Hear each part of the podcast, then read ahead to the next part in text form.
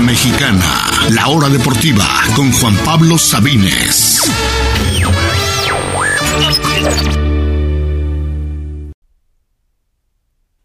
Continuamos aquí en la hora deportiva, ya sea que nos escuchen en Radio Chapultepec, que nos escuchen a través de Stereo Joya, que nos escuchen a través de radiochapultepec.mx y también gracias a los que nos escuchan en Spotify, en Google Podcast, en Breaker o donde sea que escuchen sus podcasts. Vamos ahí creciendo poco a poco. Gracias a los que nos siguen, a los que nos dan a escuchar, a los que nos comentan ahí en redes sociales, Facebook, Instagram Gracias. Bienvenidos a esta sección, amigas y amigos del fútbol mexicano. Ya repasamos hace unos momentitos cada partido. Ahora repasemos todos los equipos, los 18 equipos del fútbol mexicano. Solamente faltan dos partidos. Bueno, falta el de Pachucas frente a Pumas eh, hoy en la noche, pero vamos a, a intentar dividir en categorías todos los equipos del fútbol mexicano.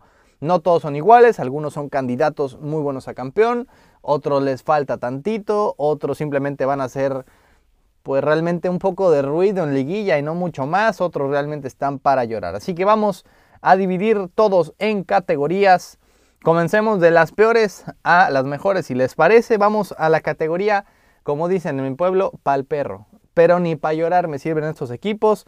No hay absolutamente nada para nada positivo que decir sobre ellos podría haber tenido algo que decir, pero en las últimas semanas lo han tirado todo a perder. Estamos hablando del último lugar, San Luis, que como decía hace unos minutitos, increíblemente ha perdido 10 partidos de 15, le han metido 29 goles, casi 2 por partido, y aún así está a solamente 4 puntos de liguilla, bueno, del repechaje, es un absurdo total. San Luis, que eh, muchos equipos han, han ya hecho, han despedido a su director técnico y el San Luis sigue manteniendo ahí a Memo Vázquez. Me parece una buena, una buena decisión porque al fin y al cabo Memo Vázquez es un técnico capaz, pero si había un equipo que habría que correrlo es el San Luis y que, de que es el último lugar y pues vaya, para sorpresa de propios extraños no lo ha hecho.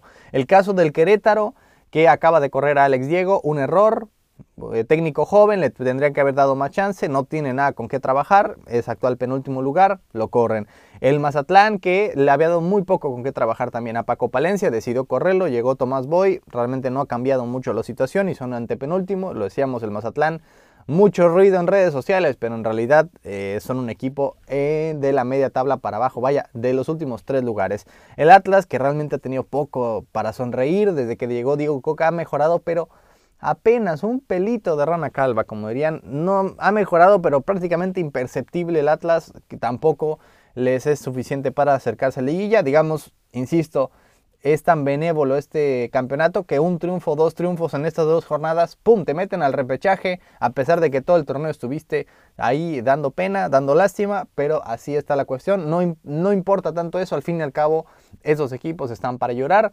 No hay nada positivo que decir sobre ellos, así que vámonos a la siguiente categoría. La categoría, pues vaya, con poquito se conforman. Hay alguna que otra cosa, alguna razón para sonreír y con eso ya es suficiente. Estamos hablando de Tijuana, que ha sido para mí la decepción del campeonato, pero que al fin y al cabo tiene un técnico pues, decente, eh, como Wede, tiene una buena plantilla, solamente han jugado bastante mal, pero con uno o dos triunfos igual se meten en liguilla y ahí pues muchas cosas podrían pasar. Esa es la razón para sonreír. Han jugado mucho peor de lo que se esperaba, pero tienen la plantilla, digamos, a diferencia de los otros equipos que, he mencionado. El caso del Puebla, pues pueden recordar cuando eran el Super Puebla en la jornada 2 o 3 y realmente poco más, con poquito se conforman. El caso del Toluca, que por ahí ha tenido alguno que otro triunfo milagroso y que está en zona de repechaje, pero que en realidad no va a ser absolutamente nada una vez que esté ahí. El caso del equipo de Juárez, que le sacó un, bravo empate, un valiente empate a los Tigres en el Volcán. Me gusta el trabajo que ha hecho Gabriel Caballero, igual sin mucho realmente con qué trabajar, pero pues poquito más, con poquito se conforma este equipo. Y por último, el Necaxa, eh, que también cambió su técnico a medio torneo, que por un momento era en el último lugar y ahora está en zona de repechaje. Es lo único que para, para sonreír, para rescatar de, de ese torneo tan paupérrimo de estos equipos. Insisto, ninguno va a ser campeón, ninguno va a hacer ruido en liguilla, con poquito se conforman. Vámonos con la siguiente categoría. Estos equipos seguramente están en repechaje, pero no harán ruido ahí. Les falta simplemente eh, para competir. Estamos hablando de Santos, que todo el torneo estuvo ahí en, modo avión y ahora está en, en el lugar 7, quién sabe cómo llegaron ahí. Y las Chivas. Las Chivas están ahí parecido al nivel de Santos hoy por hoy. Están justamente a media tabla, tal vez si quieren para arriba, todavía luchando, eh, siendo competitivos en algunos partidos, pero cuando enfrentan a rivales como el América, como Cruz Azul, como lo veremos frente a Monterrey, frente a Pumas seguramente, simplemente se ve como un equipo inferior.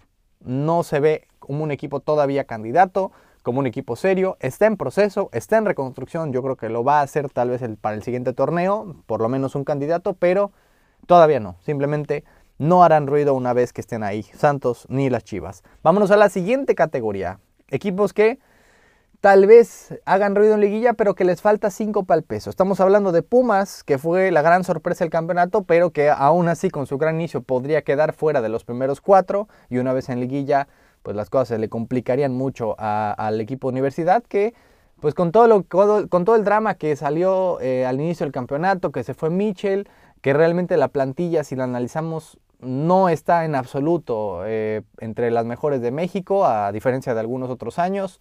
Realmente es una crisis ya que tiene el club universidad que le cuesta un mundo tener una buena plantilla o sacar un buen jugador.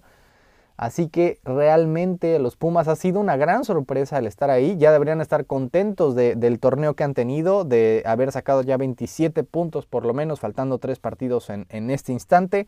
Pero, pero al fin y al cabo les falta 5 para el peso. Mismo caso de Pachuca, me ha decepcionado la delantera, que tiene buenos jugadores en el nombre, pero en realidad no ha sido como tal, no ha sido un equipo ofensivo en absoluto les falta 5 para el peso. Podrían ahí hacer ruido, pero les falta.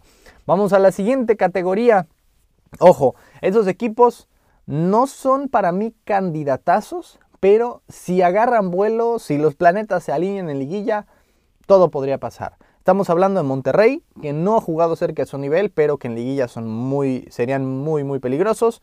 Estamos hablando del América, mismito caso, muchas ausencias, muchas lesiones, pero en liguilla, si agarran vuelo, Aguas y Cruz Azul, que por momentos se vio como el mejor equipo de México, por otros momentos realmente se vio como el mismo Cruz Azul de siempre, así que depende de qué versión de Cruz Azul nos encontremos, que para mí ha sido eh, fuera de León el mejor equipo de México en todo este año, inclusive peleando a León ese mote del mejor equipo del país, pero que por momentos simplemente se cae, se, eh, se cae el equipo de arriba para abajo, así que depende de qué Cruz Azul encontramos en liguilla, si agarran vuelo tanto Cruz Azul, Monterrey como América, los tres pueden ser campeones, pero necesitan tomar vuelo. Y bueno, los equipos que realmente, realmente considero candidatos al título eh, son dos. Tigres, más allá de que hayan caído al cuarto lugar, pues bueno, te ven una racha muy importante, tienen toda la experiencia para jugar en liguilla, ya recuperaron lesionados, es un equipo bastante completo. Y el caso de Cruz, perdón, el caso de León, que insisto, nadie los está considerando, casi nadie lo está considerando como el máximo candidato, pero sin lugar a dudas lo son. Tienen 36 puntos en solamente 15 partidos. Es ridículo. Podrían acabar arriba de los 40. Es el equipo más consistente de México en los últimos dos años.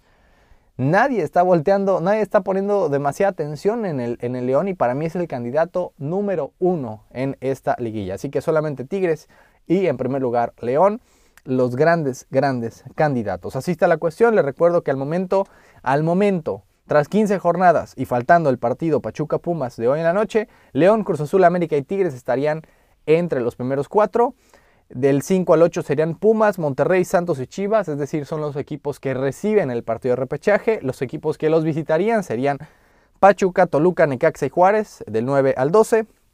Y los seis equipos que estarían fuera son Puebla, Tijuana, Atlas, Mazatlán, Querétaro y San Luis, pero al momento no hay ningún equipo matemáticamente eliminado. Esos fueron los Power Rankings de la Liga MX. Vamos a una pausa porque hablaremos todavía del fútbol europeo, la Serie Mundial y la Champions. No se vayan, estamos en la hora deportiva.